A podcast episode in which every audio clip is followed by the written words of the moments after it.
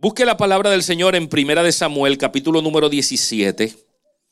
En esta casa, ya por el tiempo en que estamos, ¿verdad? En la era en que estamos viviendo, aquí en esta casa decimos, abra la Biblia o prenda su Biblia. Y, sabemos el, el, tiempo que estamos viviendo. Así que busque Primera de Samuel, capítulo 17. Yo estaré leyendo en la Reina Valera 60.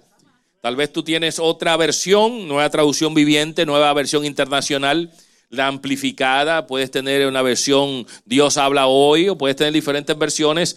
Ah, yo tengo la Reina Valera 60. Y leemos la palabra en el versículo número 34.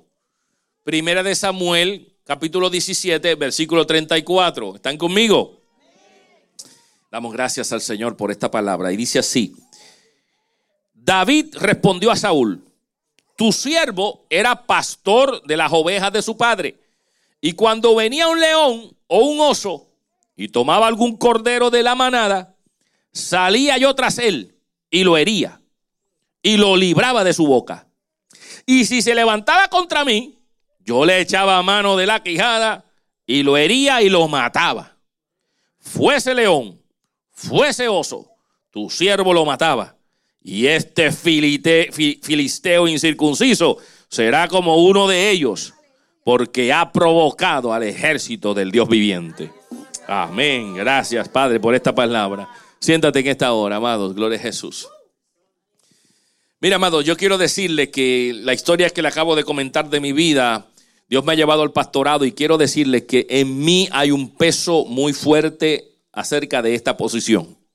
Esto es un llamado un llamado de parte de Dios y yo decidí aceptar su llamado. Y cuando uno acepta un llamado como este, uno lo acepta con toda la responsabilidad que conlleva el llamado. Y es para mí una responsabilidad fuerte el venir aquí y hablarles de parte de Dios, porque así creemos que es. Dios habla, la profecía, el profeta habla, me considero por la palabra en un mensajero de parte de Dios en este momento. Para mí es importante porque en esta casa nosotros no hablamos nada que sea algo sencillamente para tu bienestar para las próximas semanas. No hablamos aquí cosas para tu bienestar por una temporada. Y aquellos que estuvieron aquí saben la definición de temporada, que es más de una semana, menos de un año. Yo no estoy hablando aquí para una temporada de tu vida. Yo no estoy hablando aquí para un planes y una metas a corto plazo tuya. No estoy hablando inclusive para una meta tuya a largo plazo. Lo que se habla en esta casa se habla para la eternidad. Lo que tú escuchas aquí tiene que ver con la eternidad. Lo que yo estoy hablando afecta tu eternidad. Cuando tú vienes a la casa de Dios, no pretendas que yo te hable algo que te motive para tú manejarte la semana que viene. Ese no es mi objetivo. Mi objetivo es que tú pienses que lo que se está hablando aquí tiene que ver con tu eternidad. Es mucho más que una temporada, es mucho más que cinco años, es mucho más que diez años, es mucho más que veinte años, es mucho más que el pagar una casa de 30 años de hipoteca. Esto es una eternidad. Y es un peso muy grande cuando uno habla acerca de la eternidad. Así que ten, ten entendido esto, iglesia que todos los que estamos aquí, en 100 años no vamos a estar aquí. En 110, por acaso de aquellos chiquititos que están haciendo ahora, para darle un tiempo más largo, en 110 años, ninguno vamos a estar aquí. Dile que está al lado, tú te vas a morir. Oh, no queremos escuchar eso. eso es lo más claro que tú puedes tener. Te vas a morir. Te vas a morir. Te vas a morir. Y sabes que debemos decirlo con toda tranquilidad. Porque si sabemos cuál es mi eternidad, eso no tiene ninguna preocupación para mí. ¿Alguien dice amén? Si yo sé para dónde yo voy a nivel eterno, yo no tengo ningún problema en morirme. Esa es la paz que sobrepasa mi entendimiento. Cuando yo entiendo que lo que se está hablando en esta casa tiene que ver algo eterno, no es algo de 5 o 10 años o que me ayude a vivir por los próximos 80 años de mi vida. Se está hablando aquí de una eternidad. Así que captura cada vez que tú vienes a la casa del Señor que lo que Dios te transmite tiene que ver con tu futuro eterno. Y para mí es un peso muy grande lo que se habla aquí. Todo lo que estamos aquí tenemos una responsabilidad delante de nosotros. Y mire que hemos pasado muchas cosas. Hoy es el fin de semana del veterano. Y quiero hacer una distinción entre lo que es el Memorial Day y lo que es el Día de Veteranos. El Memorial Day es el día que se reconoce a las personas que han entrado en el ejército de los Estados Unidos y que han muerto en batalla. Y se recuerda a aquellos que murieron teniendo este, dando el sacrificio mayor. Ese es el Memorial Day. Ahora, el día de veterano es para aquellos, recordar a aquellos que se vistieron en el uniforme de los Estados Unidos, participaron de actos bélicos o participaron de este uniforme, pero todavía están con nosotros y están vivos y participaron. Así que el día de hoy es un día de agradecimiento, o este fin de semana, el día de mañana que usted no trabaja, es por agradecer a aquellos que tomaron el esfuerzo de ponerse un uniforme y vestir este uniforme para beneficio. Y el video que pusimos es dando gracias a aquellos que eh, firmaron y dijeron estoy dispuesto a morir si es necesario por la defensa de ciertos valores. Yo fui uno de esos, en los cual vestí mi uniforme, fermé a los 27 años, parte de mi historia fue a los 27 años de edad, teniendo mi casa, teniendo mi hija de 5 años, decidí yo entrar al ejército de los Estados Unidos, cuando típicamente entran a ese tiempo muchachos de 18 años.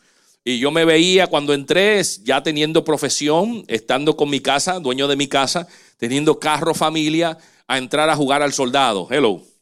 Teniendo alrededor muchachos de 18 años, que usted sabe alguna de mis historias, cuando era el momento de hacer ejercicio, tenía un jovencito al lado de mi cama, que lo viví, viví con él los tres meses al lado mío. Muchacho de 18 años que se levantaba cada vez que iban a hacer ejercicio emocionado. Hoy es día de PT, yeah. Y yo lo veía con una cara de caerle a galleta a ese joven. Porque era el momento más difícil para mí, es el día de hacer ejercicio. Es el día de hacer ejercicio. Y, todos los días hacíamos ejercicio, pero ese día era como el día que se contaba. Y, él estaba emocionado. Yo lo veía con esa emoción y yo aquí diciéndome, ¿qué hago yo 27 años de edad jugando al soldado? Yo firmé con la expectativa de defender a los Estados Unidos de Norteamérica en el área de los Marines, sabiendo que los Marines son el grupo que primero va a batalla. Ah, gracias al Señor, yo vestí el uniforme por ocho años y salí y, cuando salgo estoy orgulloso de haber salido terminado con el rango de sargento. Pero hay algo que bien particular. El día de veterano se le llama un veterano a aquel que sirvió, hay dos términos según el diccionario, el veterano de guerra es aquel que se vistió en el uniforme, fue y estuvo en un acto bélico, participó y regresó. Y puede decir, estuve en un acto de guerra. Ese es el veterano. Está también el veterano que vistió el uniforme y aunque no participó de un acto bélico, eh, vistió el uniforme y estuvo listo y dispuesto para participar. Ese es un veterano porque estuvo en el proceso. ¿Está entendido? Hay un problema tecnicismo, hay un tecnicismo que todos aquellos que hemos experimentado esto, a veces tenemos esta, este, esta disyuntiva, porque técnicamente el gobierno de los Estados Unidos a mí no me llama ser un veterano. Si yo fuera ahora mismo al hospital de veterano y dijera atiéndeme, ellos me van a decir tú no eres veterano. ¿Por qué como que tú no soy veterano? Yo serví ocho años en el ejército como Marines, tengo mi, mi honorable discharge, y, pero no, no eres veterano porque no participaste en un acto bélico. Así que ellos manejan eso. Pero eh, esa está la disyuntiva, dice, pero nosotros nos vestimos, estuvimos ahí al frente, participamos de todas las actividades, pero no fuimos a este acto. Ahora, veterano, yo creo entonces, considero que veterano es todo aquel que ha tenido la experiencia. Yo digo que tengo la experiencia yo puedo decir, soy veterano porque tengo la experiencia. Y precisamente ese es el tema que yo quiero hablarle esta noche. Tengo la experiencia, soy veterano. Dile que está al lado tuyo, soy veterano. Soy veterano. ¿Y por qué tú dices, pastor? Yo no, yo no, yo no, yo ni fui cobito, pastor. ¿De qué tú estás hablando? Yo ni, ni, ni, ni, me vestí de Boy Scout. ¿De qué tú estás hablando? Bueno, yo quiero decirte eh, algo que te va a, entender este concepto. ¿Cuántos de nosotros hemos tenido experiencias en la vida? ¿Cuántos de nosotros hemos dicho, I've been there, I've done that, and I survived? ¿Verdad que sí? Hay algunos sitios que tú vas y te, te dan una t-shirt que dice, I've been there, I survived. ¿Verdad que sí? Diciéndote que tú tuviste la experiencia y hoy puedes contar la, la experiencia. Yo creo que todos nosotros hemos sido hemos tenido experiencias que nos pueden categorizar como veteranos en alguna área de la vida. Y precisamente yo quiero hablarte de eso. En este día utilizar el concepto que permea en el medio ambiente y decirte que tú y yo sí somos veteranos por experiencias de vida adquiridas. Y quiero decirte que muchos de nosotros hemos tenido unas experiencias que podemos sentarnos y escuchar y decir, wow, wow, qué batalla tú tuviste, qué conquista tú llegaste a tener, qué proceso tú has tenido. Ejemplo, y queremos escuchar el testimonio. Nuestra hermana Sonia vino aquí, oramos por ella, para un proceso sencillo. Un proceso sencillo de una operación y que no debió haber tenido ninguna otra situación. Pero entró al proceso y se complicó todo. Y entró en un proceso que ella misma no puede entender el por qué. Y un evento vino tras otro. Y estamos orando, declarando, para escuchar el testimonio de lo que Dios hizo a través de ese proceso. Ella tuvo la experiencia y sobrevivió. Y puede decir, yo fui veterana en este asunto. Y muchos de nosotros en la vida, y cada uno de los que está aquí, hoy, hoy está pasando por un proceso. Cada uno de nosotros pasa por un proceso y a veces no se manifiesta porque los procesos a veces que estamos pasando son tan íntimos que no queremos decírselos a nadie. Pero estamos batallando por proceso. Estos procesos que estamos batallando, muchos de nosotros lo hacemos en nuestra intimidad, donde nadie nos ve y estamos pasando unas peleas y unas batallas, pero nadie lo sabe porque está oscura, está con Dios y yo. A veces los procesos son tan y tan intensos y tan encerrados en unas murallas y unas fortalezas que se han levantado que ni tan siquiera esposo y esposa saben los procesos que están pasando los individuos porque están tan encerrados en procesos que todavía están en una batalla buscando conquistarla, están buscando cómo vencerla. Pero yo quiero darte buenas noticias hoy. Todos los que estamos aquí, nosotros creemos que al aceptar a Jesús como nuestro Señor y Salvador, amén, ¿alguien aceptó a Jesús? Amén, si no has aceptado, este es el día para aceptar a Jesús. Todo el que ha entrado a las filas del reino sabe que la Biblia dice que cuando usted acepta a Jesús, usted es recibido como hijo de Dios. Y como hijo eres coheredero de las, todas las bendiciones que nos da Jesús. Pero también la Biblia dice, en el Antiguo Testamento habla, que el Señor nos tiene en la palma de nuestra mano. Por lo tanto, nosotros estamos en la protección, en el socorro de nuestro Dios Todopoderoso. Estamos en una protección a todo nivel que la Biblia, cuando vemos cómo toda la Biblia en su historia nos refleja nuestra vivencia como cristiano, nos dice que el enemigo no tiene parte ni suerte conmigo a menos que Dios permita que sucedan las cosas.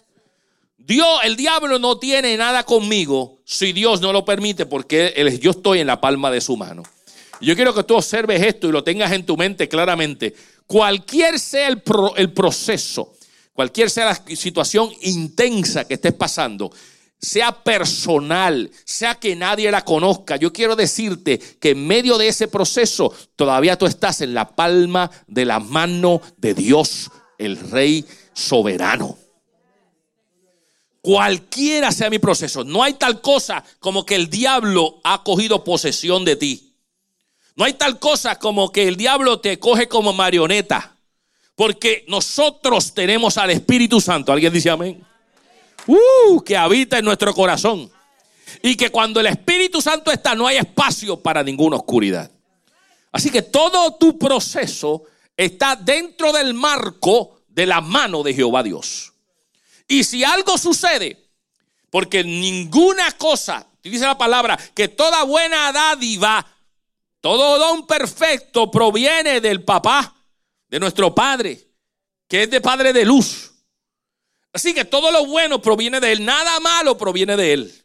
Pero hay ciertos momentos en que, como le pasó a Job, que el diablo se acercó para decir, oye, pero Él está muy bien protegido, porque tú lo tienes protegido.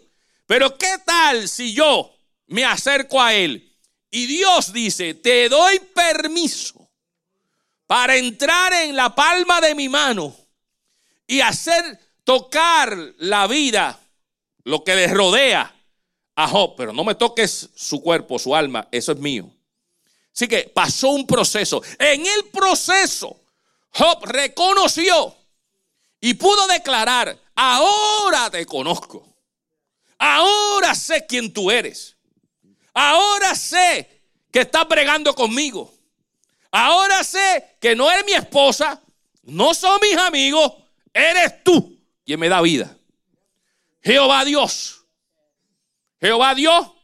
Jehová quitó. Sea el nombre de Jehová bendito. Ahora estás en proceso.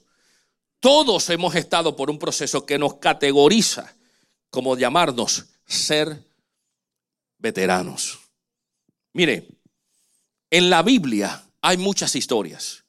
Y hay historias que le llamamos historias clásicas y que las has escuchado una y otra vez. Y creemos que una de las la historias más fascinantes de la Biblia es la historia de la cruz del Calvario.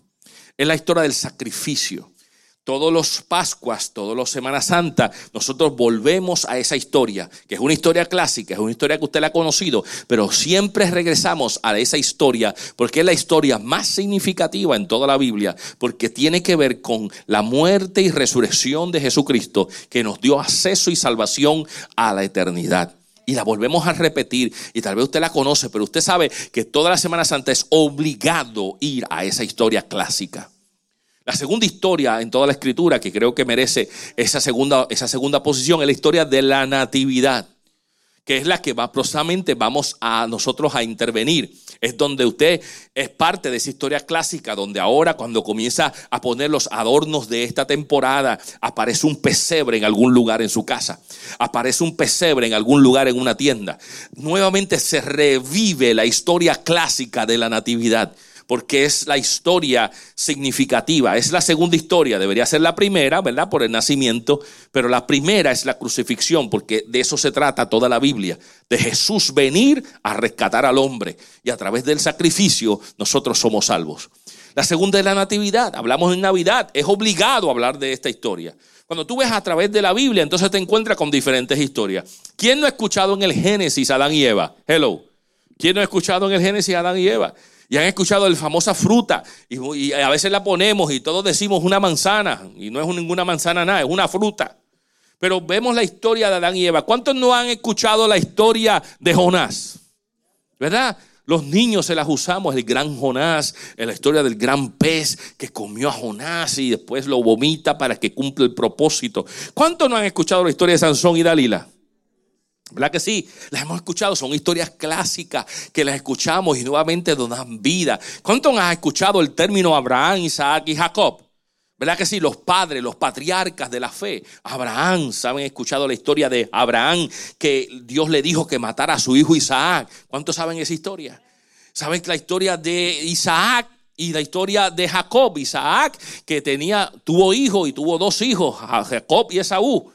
¿Saben esa historia? Y hubo una pelea en el vientre. Hello, ¿se acuerdan de esa historia? ¿Se acuerdan cuando Dios llamó a Jacob y le dio un segundo nombre y le llamó Israel? ¿Saben la historia de José?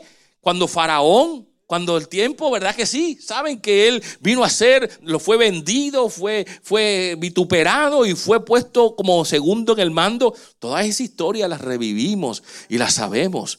Y nos acordamos de esa historia. Nos acordamos de la historia de qué? De Ruth. ¿Alguien se acuerda de Ruth? La historia de Esther. ¿Alguien se acuerda de Esther? Que fue elevada al reino por un tiempo como este. Tal vez tú estás en el reino por una razón. Estás allí en esa posición.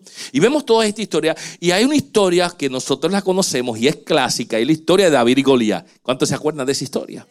David y Goliat. es la historia que nosotros tenemos frente a nosotros.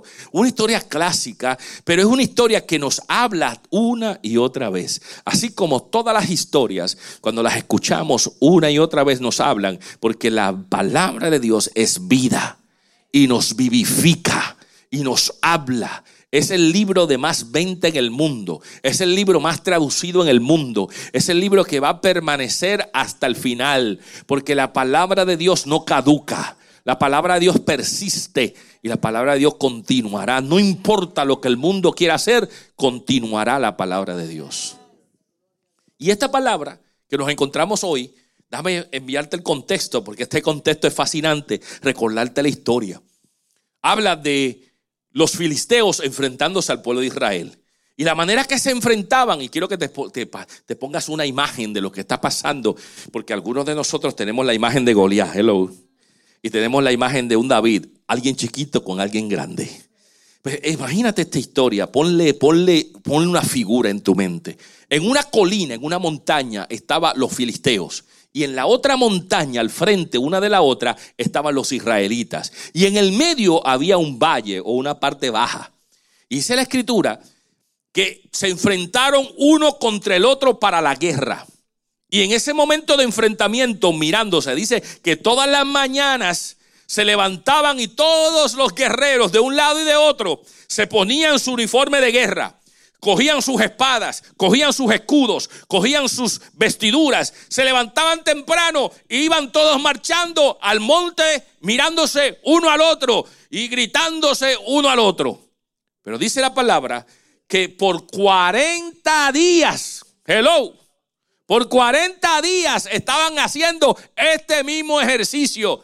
Pero cada día, en la mañana y en la tarde, hello, bajaba de los filisteos de la colina, bajaba un filisteo grandísimo y se ponía en el valle y gritaba, ¿habrá alguien de los israelitas que se enfrente conmigo y acabamos este asunto aquí? Si hay alguien que se enfrente conmigo, si me gana a mí, nosotros somos sus esclavos. Pero si yo le gano, ustedes serán nuestros esclavos. Habrá alguien. Ahora te voy a decir una cosa, déjame ponerte en perspectiva esto. Porque este hombre, dice la escritura, que medía casi nueve pies. Casi nueve pies medía este hombre. Yo no sé, pero esta mañana estábamos hablando, no sé si usted ha visto a este hombre llamado Shaquille O'Neal. Shaquille O'Neal mide 7'2, alguien me dijo. Siete pies, dos pulgadas. El hombre es enorme. Yo he estado al lado de una figura de él y el hombre es enorme. Siete pies, dos pulgadas. El zapato de Shaquille O'Neal creo que mide más de 14 pulgadas. ¿Cuánto es? 24, mi hermano. Yo mido 12. 24 es el zapato de Shaquille O'Neal.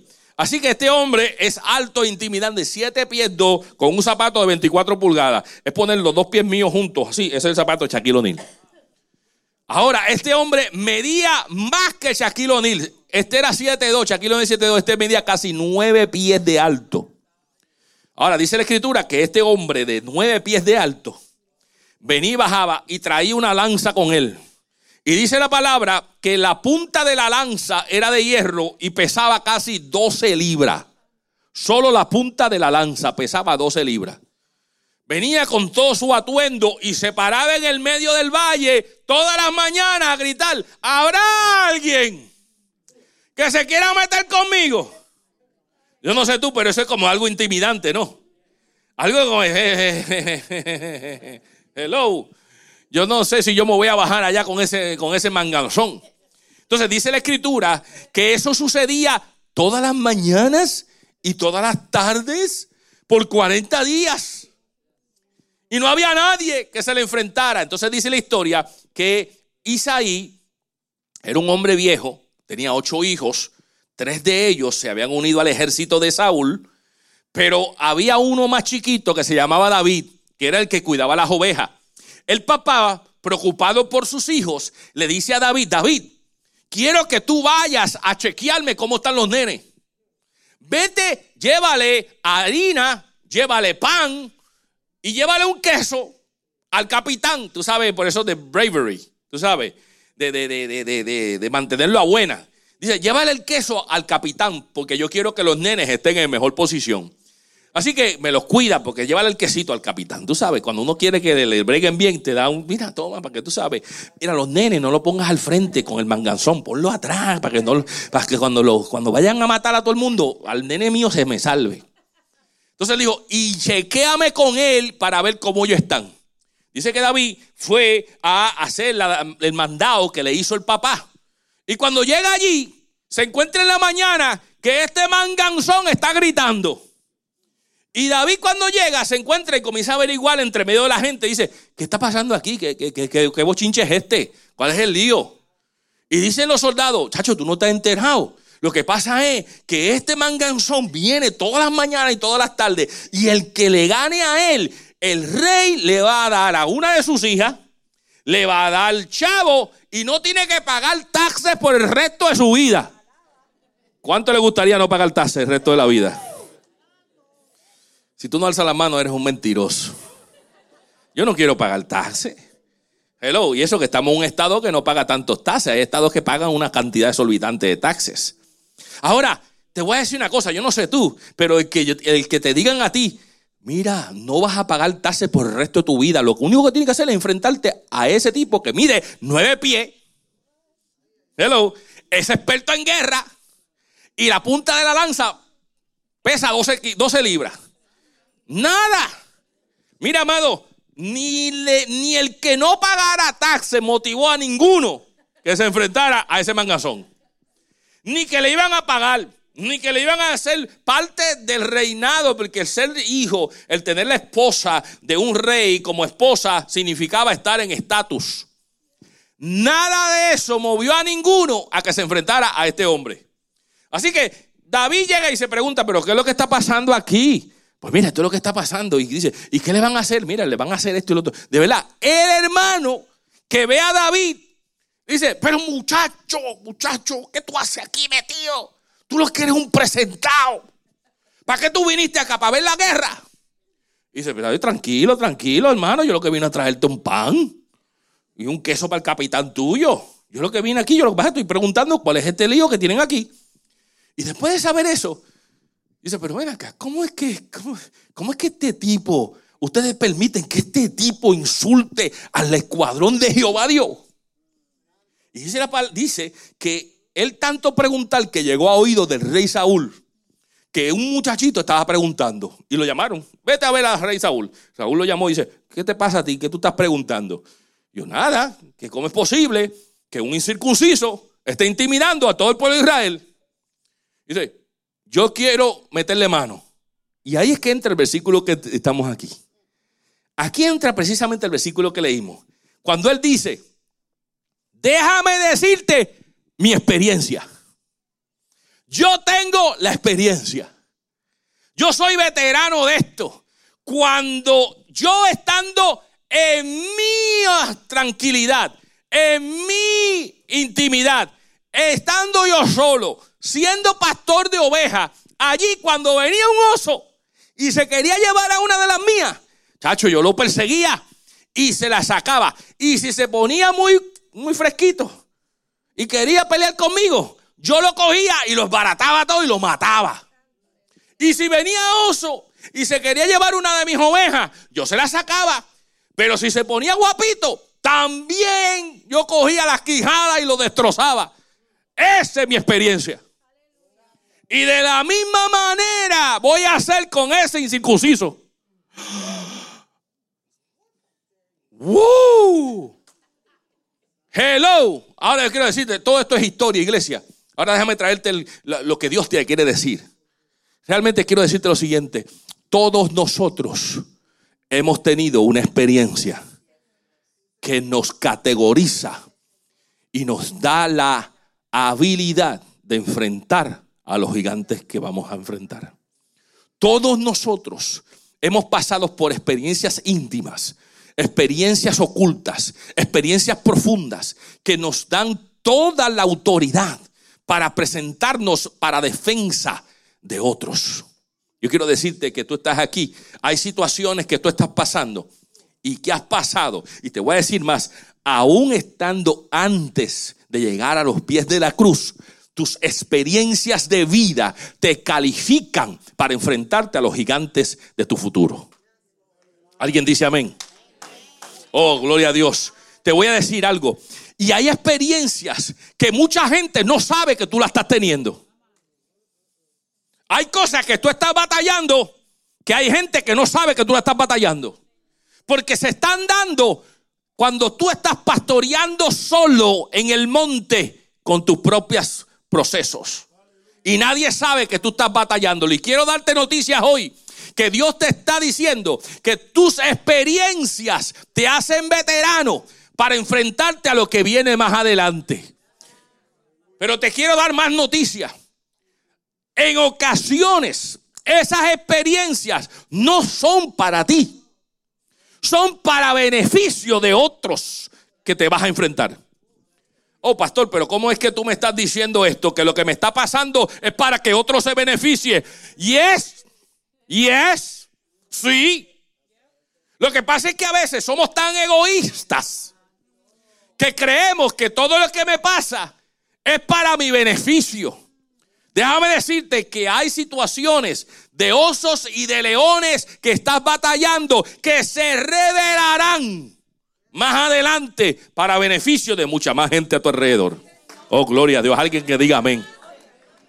Alguien que diga amén. Porque la realidad es que nadie sabe por lo que yo estoy pasando. La realidad es que nadie sabe cuál es mi oso. Y sabes qué, estoy con este oso en una batalla terrible. Pastor, todavía estoy batallando, usted no lo sabe, pastor, pero tengo un lío con un oso. Y estoy peleando con este oso. Y estoy sacándole de la boca lo que me pertenece. Pero tengo una batalla, pastor, usted no sabe, pero estoy batallando con un oso. Y algunos me dirán, pastor, ya yo pasé por ahí y rompí la quijada de ese león. Pero mire que me dio trabajo, pastor. Déjame decirte, hay muchos que no entienden los procesos que tú pasas. Y no lo entenderán. Pero en algún momento va a haber la oportunidad de revelarse. Porque lo que estás pasando hoy, alguien se va a beneficiar por tu proceso de hoy. Mire, yo decía y, y decía la pastora, ustedes no saben los procesos que la pastora y yo estamos pasando. Estamos aquí a frente. Pero en la, en la transparencia como pastor que soy, me, atrevo a decirle a la congregación mía, a la congregación que Dios me ha permitido pastorear, que hay procesos en la soledad del monte que estamos pasando y estamos batallando con nuestros propios osos y leones. Pero que esas experiencias me hacen a mí ser capaz de pararme aquí y decir, Dios lo puede hacer.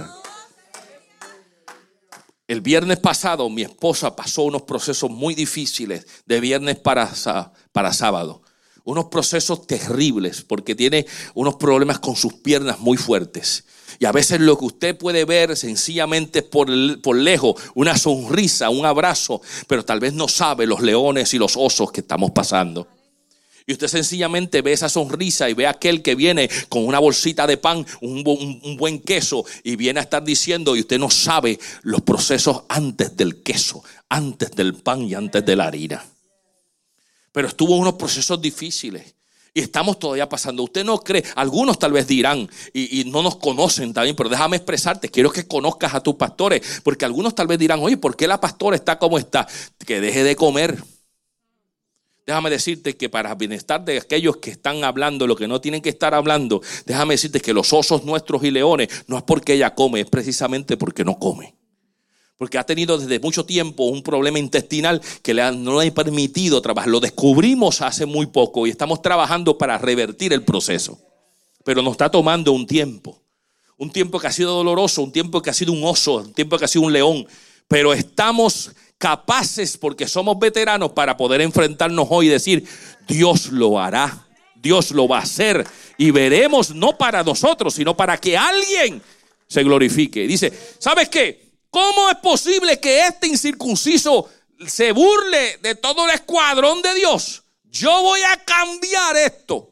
¿Cómo que tú lo vas a cambiar si tú no eres un tipo de guerra? Y dice, mira, si tú quieres hacer esto, yo, tú necesitas prepararte. Y dice la palabra que Saúl lo puso, le puso su espada, le puso su ropa. Mire, el rey Saúl, por ser rey, tenía la mejor armadura posible de todo el ejército. Tenía la mejor armadura por ser rey. Así que la mejor protección se la estaba dando a Saúl, a, David. Vístete con la mejor protección. Esta es mi, mi cobertura. Dice la palabra que él trató con la espada y todo caminar un poco. Imagínese esto, este hombre con toda la armadura, un muchachito chiquito, con la armadura de un rey. Dice, no, no, no, no, no, espérate, espérate, espérate. Es que yo no puedo trabajar con tu experiencia. Yo tengo que manejar el, gigante con mi experiencia. O alguien que diga amén, alguien que entienda. Es que yo no puedo manejar con lo que para ti te funciona. Yo tengo que manejar al gigante como Dios me ha enseñado a mí, por la experiencia que yo he tenido, por la intimidad que yo he tenido, por las experiencias de guerra que yo he tenido, no con las tuyas. Yo tengo que manejarlas con las mías. Dice que se desvistió de eso. No, no, no, no, no, no. Yo no voy con esto porque esto no me funciona. Dice la palabra que él se fue con su palito de oveja. Se fue con el palito. Y, dice la palabra que se metió en el río, cogió cinco piedras lisas y se la puso en el bolsillo de pastoral, pero se fue y bajó al valle con un palito. Hello. Y dice la palabra, escúchame, por 40 días este asunto se ha estado dando. Y baja el gigante preguntando, alguien de ustedes que se enfrente a mí, acabamos esto aquí. Dice la palabra que el gigante bajó y yo quiero que usted se imagine al gigante en el valle y de momento ve a un chiquitito bajando con un palito. Tuk, tuk. Y si tuviera un palito ahora mismo. ¿Dónde están las danzoras? ¿No hay un palito por ahí, danzora? Y viene por ahí, bajando con un palito. Así que la experiencia, dámelo, dámelo acá, tíralo para acá. La experiencia es una experiencia visualmente ridícula para un gigante guerrero, ¿verdad que sí? Gracias, amado. Bajando al valle con un palito. Chiquitito el hombre. Porque la, visual que nosotros tenemos de David Goliat es, un chiquito con un gigantón, nueve pies. Y cuando se va al valle, dice Goliat, pero ven acá. ¿Acaso yo soy un perro? Que tú vienes a mí con un palito. Esa es la expresión. ¿Acaso yo soy un perro para que tú vengas a mí a tratarme con un palito? Pero ¿sabe cuál es la expresión del gran David en ese momento? Que sabía la experiencia en la intimidad, sabía lo que le estaba pasando, sabía que era un veterano con Dios, aleluya. Porque cuando tú te enfrentas al enemigo, tú te enfrentas con tus experiencias. Cuando tú te enfrentas a la próxima etapa de tu vida, tú vienes con las experiencias y sabes que Dios te ha sacado muchas veces de situaciones difíciles y te ha levantado de esas situaciones. Has estado en oscuridad y te ha levantado de esa oscuridad. Has estado enfermo y esta vez estás sano. Dios te ha, en momentos que tú decías, no hay espacio, Dios ha abierto espacio cuando no hay ninguno. Cuando no hay economía, de momento tú dices, pero ¿qué pasó? Y de momento te das cuenta que Dios te ha dado prosperidad en medio de tu escasez. Cuando dice, pero si no hay comida para nada, y de momento abres la puerta, como dijo Janioris, eh, y de momento abres la puerta y hay una bolsa de compra. Alguien te llama y te dice, aquí hay bendición para ti. Tú sabes que tus experiencias te dicen que Dios vive. Tú sabes que Dios ha estado para ti. Y con eso te vas a enfrentar a lo próximo en tu vida. Y vienes con ese palito. ¿Acaso yo soy perro para que tú vengas a mí? El diablo quiere intimidarte con sus palabras diciéndole, tú no tienes nada para mí. Tú no eres capaz de vencerme. Tú no eres capaz de tocarme. Tú no eres capaz de venir con esas herramientas que tú tienes a vencerme cuando yo soy más fuerte que tú. Oh, qué equivocado está el diablo. Qué equivocado está el enemigo. Qué equivocado están las huestes espirituales de maldad. Porque no saben que se están enfrentando a alguien que ha tenido una experiencia con un oso y con un león. Y que ha vencido y ha batallado en la intimidad. Oh, no, te, no me juzgues por lo que tú estás mirando por encima. Porque mis experiencias son más profundas que lo que tú estás viendo. Mira, amado, aquí hay gente en esta casa que han tenido experiencias de vida muy traumáticas. Y a veces lo vemos y son gente que ha vivido una experiencia anterior, que han estado en las cárceles. Y han estado mucho tiempo en las cárceles. Y cuando lo vemos, vemos la experiencia de la cultura de la cárcel, lo vemos tatuados. ¿Por qué? Porque en la cárcel, la cultura en la cárcel, se manifiesta el hacerse tatuajes. Y vemos una persona que ha salido de una experiencia marcadora en su vida, pero hoy está en Cristo Jesús y a veces tú lo ves y te puede intimidar, pero tú no conoces su historia. Pero déjame decirte, esa historia, y si tú estás aquí y eres uno de esos, esa historia es tu león y tu oso para vencer el gigante que prontamente vas a enfrentar. Todas tus experiencias, antes y durante en el reino, te sirven para vencer el próximo gigante de tu vida. Nadie sabe por dónde tú te metiste. Nadie sabe lo que estás enfrentando. Y te voy a decir una cosa, hay gente, como dije, que aún las parejas no saben por lo cual uno está metiéndose. Y quiero decirte que esa experiencia Dios la va a utilizar para revelar en ti una victoria más grande, una victoria más poderosa. ¿Sabes qué dijo David? Tú vienes contra mí con espada y con jabalina de 12 libras en la punta. La llevaba en su hombro mas yo vengo contra ti en el nombre del Señor. Y te voy a decir más, te voy a decir más, hoy te voy a cortar la cabeza. Ay, ay, ay, ay, ay, ay. hay que ir con esa autoridad ante el enemigo y decirle, te voy a decir enemigo mentiroso, mi experiencia Tú me ves a mí con este bastoncito, pero es que mi experiencia con Dios me hace ser valiente suficiente para decirte, con mi experiencia con Dios te voy a romper la cabeza, te voy a pisar, te voy a devorar, porque el que está conmigo es más grande que tú y tus nueve pies de estatura. Hello. ¿Alguien dice amén? Oh, alguien tiene que decir amén a eso, porque yo sé que estamos pasando por cosas. Yo estoy pasando por cosas. Yo le pido al Señor, Señor, ayúdame con mi esposa. Ayúdame, Señor, ¿por qué? ¿Por qué? No sé si usted ha visto fotos de mi esposa cuando nosotros nos casamos, pero estaba diferente a como está ahora.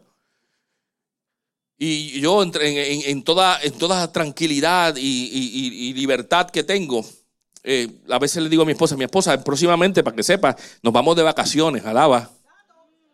Nuestras vacaciones al año, de año, la, dejamos llegar hasta el final de diciembre para irnos en un crucero ahora en diciembre.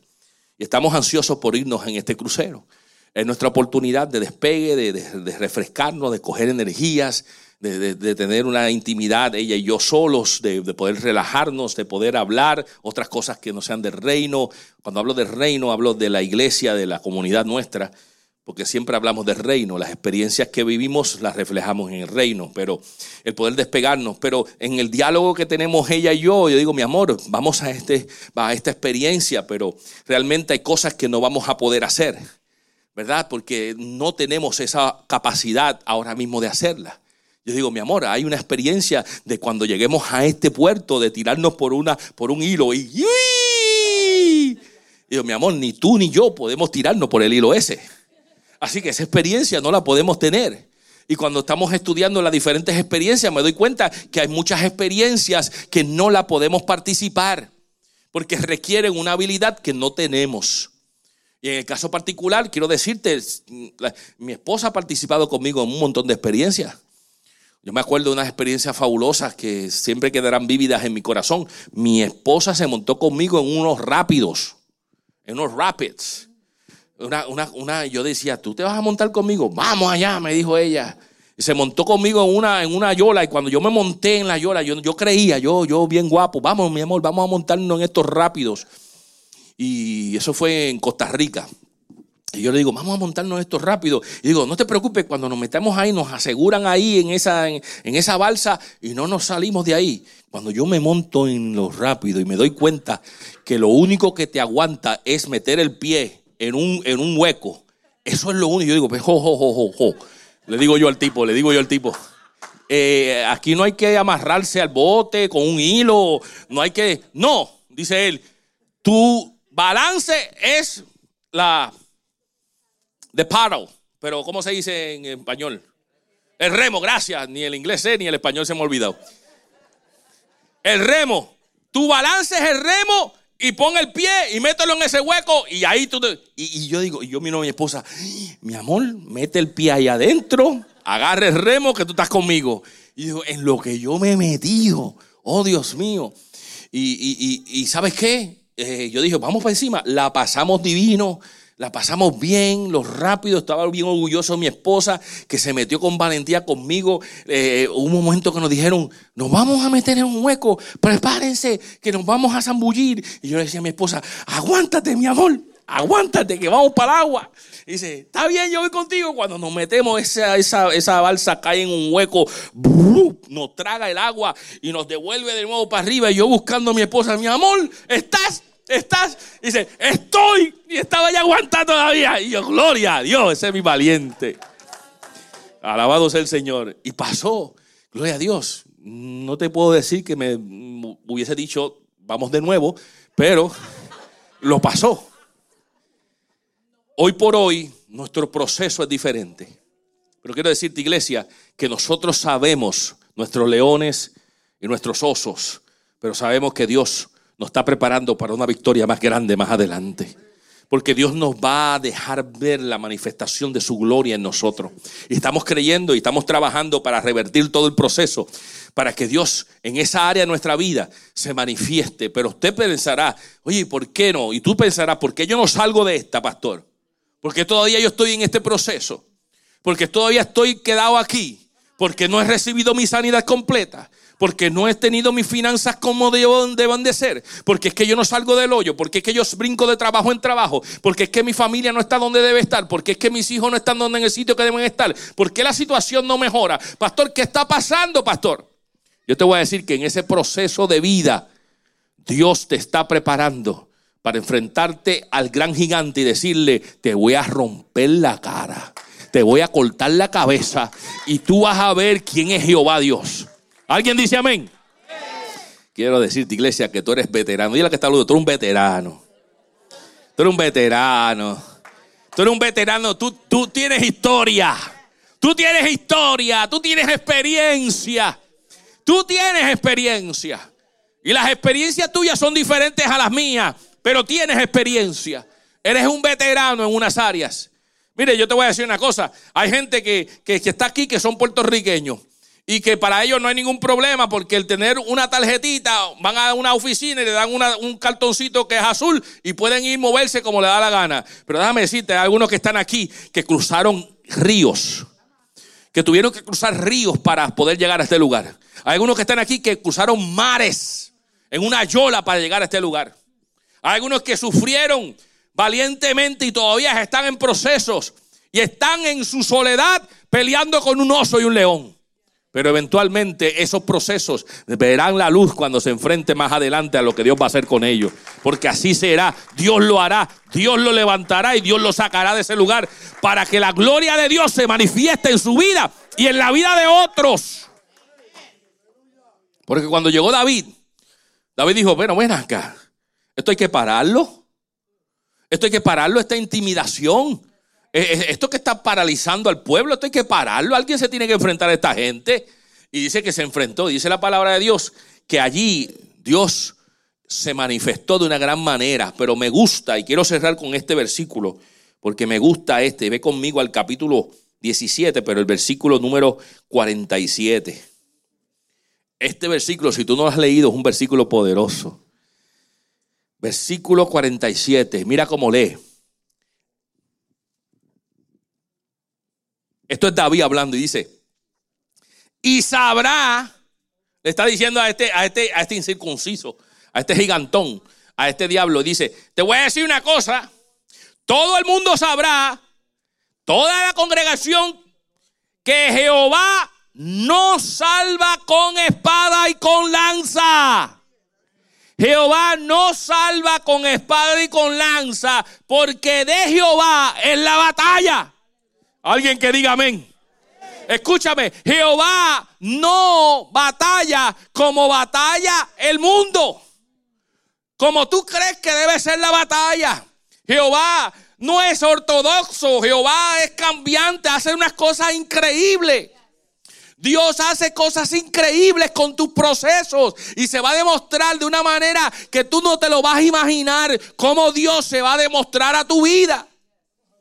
Y esa es la expectativa que tenemos que entrar diciendo, ¿sabes qué? Dios lo va a hacer, no como yo creo, no como la manera como más lógica parece. Dios lo va a hacer y no va a tener que utilizar ni lanza ni espada. Porque la batalla es de Jehová. Esa batalla no es mía, es de Jehová.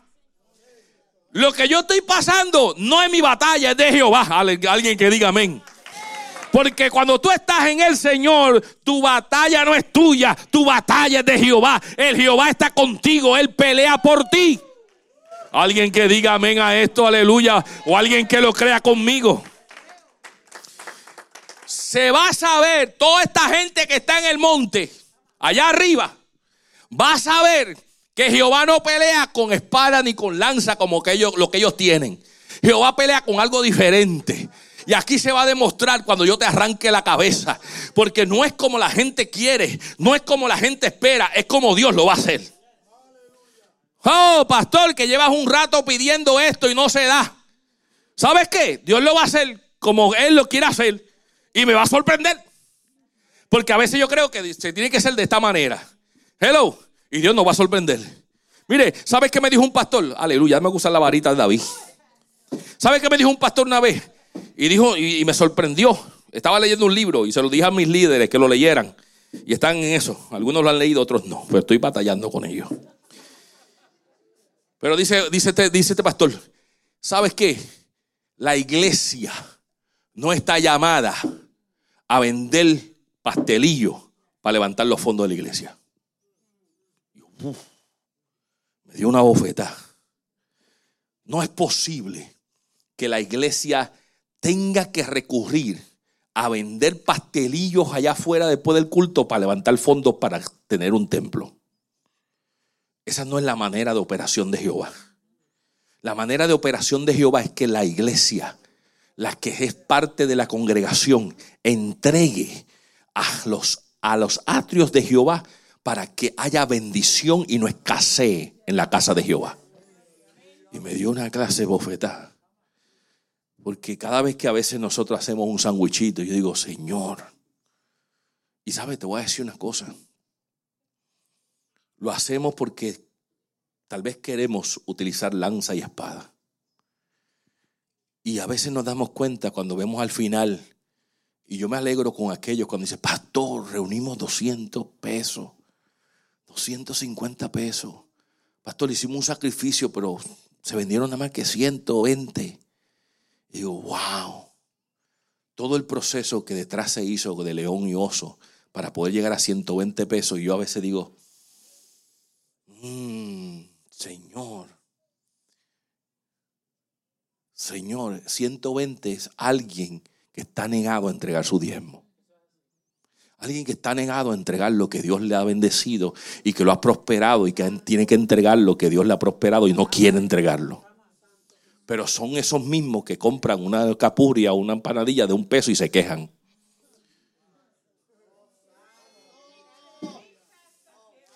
Te voy a decir una cosa. Yo en esto, Dios me habla a mí mismo y a veces Dios dice, te voy a demostrar que Dios no pelea sus batallas con lanza y espada. No es como tú lo haces, no es como la gente pretende que se haga, no es como la gente quiere que sea. Dios te va a sorprender en la creatividad de Dios y va a darte y va a ganar la batalla y vas a ganar. Y yo estoy esperando de Dios. Estoy esperando de Dios, como se supone que se haga en el orden bíblico, que la iglesia responda para nosotros movernos al próximo nivel que Dios está. Pero ¿sabes qué? Esta batalla es de Dios, no es mía. No es mía. No es mía. No es mi batalla, es la batalla de Dios. Yo estoy aquí. Alguien le dijo al pastor Dante Gebel que compró en una entrevista a alguien que no lo conocía, él fue a Argentina, su país natal, y lo entrevistaron allí. Y aunque él es conocido, este pastor Dante Gelbe, que está en California, aunque él es conocido, los que le estaban entrevistando no conocían el, el alcance que él ha tenido. Y le preguntaban con medias dudas y comenzaron a decirle, oye, la iglesia donde tú estás, eso es tuyo. Y dice, ellos compraron un, arena en California, frente a Disney, allá en California. Es una arena, lo compró la iglesia. Pero le preguntaron, ¿esa iglesia es tuya? Como tratando de sarcásticamente preguntarle al pastor que si era su iglesia. Y él le dice, esa iglesia no es mía. Yo no tengo nada ahí. Ya quisiera yo tener y comprar el, la arena, pero eso no es mío a la que la iglesia decida que no me quiere más, me tengo que ir. Porque eso no es mío. Eso es de la comunidad. Entonces, la realidad es que pone a uno a pensar, nada, nada iglesia, de lo que está aquí es mío. Nada de lo que está aquí es mío. Yo si, me, si, si, el Señor me dice, ya no vas a pastorear más aquí, yo me llevo el iPad que yo lo compré con mi propio chavo, me llevo la Biblia que la compré con mi propio chavo, ni este micrófono lo puedo llevar, me llevo mi gabán porque lo compré con mi propio chavo, y me llevo mi esposa porque lleva 30 años conmigo. ¿Ok? Yo me la llevo a ella, no la voy a dejar para ustedes. Me la llevo a ella, pero todo se queda aquí. Porque no, esto no es mío. Esto no me pertenece. No hay nada a mi nombre. Nada a mi nombre. Entonces, esta batalla no es mía. Yo no la puedo pelear con espada y lanza. Esta batalla es del Señor. Ahora, Dios lo va a hacer de una manera extraordinaria. Y eso es lo que Dios nos está diciendo. Mis experiencias me van a ayudar a ver cómo Dios lo va a hacer y me va a sorprender. ¿Alguien dice amén? Ahora, yo desearía que usted siguiera el orden bíblico. Y el orden bíblico es que conforme a como tú has sido bendecido, tú entregues al Señor. A veces uno como pastor no quisiera hablar de estos términos. Y, dame decirte una cosa, este este, no es, este no es el mensaje, porque este mensaje no tenía esta línea como parte del mensaje, pero tengo que decirlo ya que estoy aquí. Te voy a decir una cosa, si tú dices amar esta iglesia, tú vienes todos los domingos y recibes de esta casa, tú recibes parte de la comunidad de los santos de que están aquí. Yo te quiero decir, analiza, no te quiero coercionar, porque aprendí esto, no con coerción, con coerción. Yo te quiero llevar a un, a un, entendimiento, yo te quiero persuadir por una verdad ordenada. coerción es amenazarte. Persuadir inteligentemente es dejarte entender los beneficios. Yo quiero decirte, iglesia, que que yo no te voy a coercionar diciéndote que si no lo haces te vas para el infierno. Eso no es verdad. Eso no es verdad. Si usted no da un diezmo, si usted no da una ofrenda, usted va para el cielo igualmente. Y si es esto excusa de aquí en adelante salir de este salón diciendo gloria a Dios porque me dijeron eso, pues allá tú con Dios. Pero la realidad es que esta casa prospera de acuerdo a la prosperidad que Dios te da a ti y tú entregas. Esta casa puede tener mucho más si tú realmente eres honesto con tu entrega al Señor. Y estoy hablando esto a nivel general porque hay muchos que están aquí que gracias a ustedes el ministerio continúa. Pero hay gente que viene aquí a la casa del Señor y no depositan ni un, ni un chele, como dicen en mi país, ni un chele. Y de verdad que eso cuestiona la fidelidad que tú dices tener a esta casa. ¿Alguien entiende? ¿O alguien dice aucha al menos? ¿Sabes qué? Dios lo va a hacer y lo va a hacer de una forma increíble, sin espada y sin lanza, porque Dios lo va a hacer por tu experiencia. ¿Alguien dice amén? Ponte de pie y te quiero traer algo jocoso de esta escritura. Quiero traerte algo jocoso porque me parece tremendo y para esto es que nos ayuda el Señor y esta casa te quiere ayudar a entender que hay que estudiar la palabra que hay que meterse en ella, que hay que buscar dirección, que hay que escudriñar las escrituras porque en ellas os parece que está la vida eterna y ellas son las que dan testimonio de Jehová Dios, de Jesús. Pero sabes que me interesa mucho cuando uno lee la lectura. Yo buscando esta lectura, yo leo varias versiones y busco varias versiones. Y si yo voy al versículo 42 de esto, eh, me impresionó algo que encontré y quiero compartirlo contigo. Dice el versículo 42 que cuando Goliat vio a David, hace esta expresión.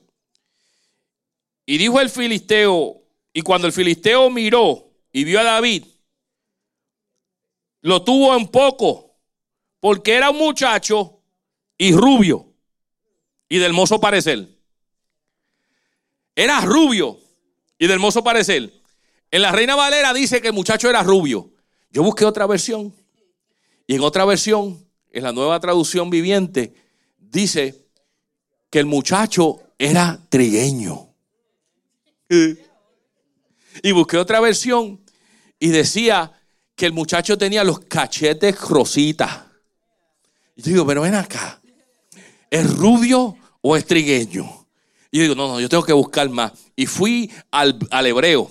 Y fui al hebreo a buscar la definición del hebreo y resulta que en el hebreo dice que el muchacho era rojo. De pelo rojo. O sea que era, tú buscas el significado en hebreo es Rudy, de red, tipo de Saúl. Eso yo digo, pero ven acá, ¿era un colorado? ¿Era un trigueño? ¿O era un rubio? Hello. Y digo, la verdad que Dios está pasado con estas cosas. Y yo cuando leo las escrituras, por eso es que hay que entenderlas. Pero escúchame, eh, entender la traducción para nosotros, nuestro entendimiento es que un rubio es alguien color amarillo. ¿Me entiende? Pero no necesariamente es el significado en la traducción original cuando se hizo lo que significaba rubio. Pero en nuestro contexto lo vemos rubio. Trigueño lo vemos, hay un negrito, ¿verdad? Como yo así. Un trigueñito. un trigueño con pelo rubio no cuadra. Así que tiene que ser, o tenía el pelo negro, o tenía el pelo colorado, o tenía el pelo rubio. ¿Sabes qué? No importa de qué color era David. Lo que te voy a decir es que tenía la experiencia para llamarse veterano. Y cuando llegó allí, le arrancó la cabeza. Así que a los rubios que están aquí, a los colorados que están aquí y a los trigueños de pelonero que están aquí, todos nosotros podemos vencer al gigante. Amén. Gracias, Señor, por esta oportunidad. Espíritu Santo, gracias. Hasta los blancos también. Gloria a Jesús. Y algunos calvos que están ahí, en algún momento tuviste tu pelo, mijo. Tranquilo. Veterano de guerra eres. Padre, gracias en el nombre de Jesús. Gracias por tu palabra, gracias por tu, tu iluminación. Bendícenos, que salgamos de aquí impactados por esta palabra. Que sepamos, Señor, que somos, tenemos la experiencia que nos hace veteranos de una guerra que vamos eventualmente a enfrentarnos y vamos a vencer de una manera extraordinaria. Y tú nos demostrarás cómo tú vences con cosas que tal vez el mundo no le espera, pero tú vas a vencer así como David venció a este gigante de una manera estratégica. Espíritu Santo, salimos de aquí bendecidos por esta palabra. Que se haga eco, Señor, que la volvamos a repetir, que la volvamos a escuchar, que comuniquemos esto a otros, que este mensaje se pase a la familia, a los familiares, a los amigos, a alguien que no conoce, que podamos decirle, ¿sabes qué? ¿Sabes qué escuché este domingo? Déjame decirte cómo Dios hace esto. Tú eres veterano. ¿Cómo que qué? Déjame decirte, tú eres un veterano. Eres un veterano por tus experiencias que darán vida a otros.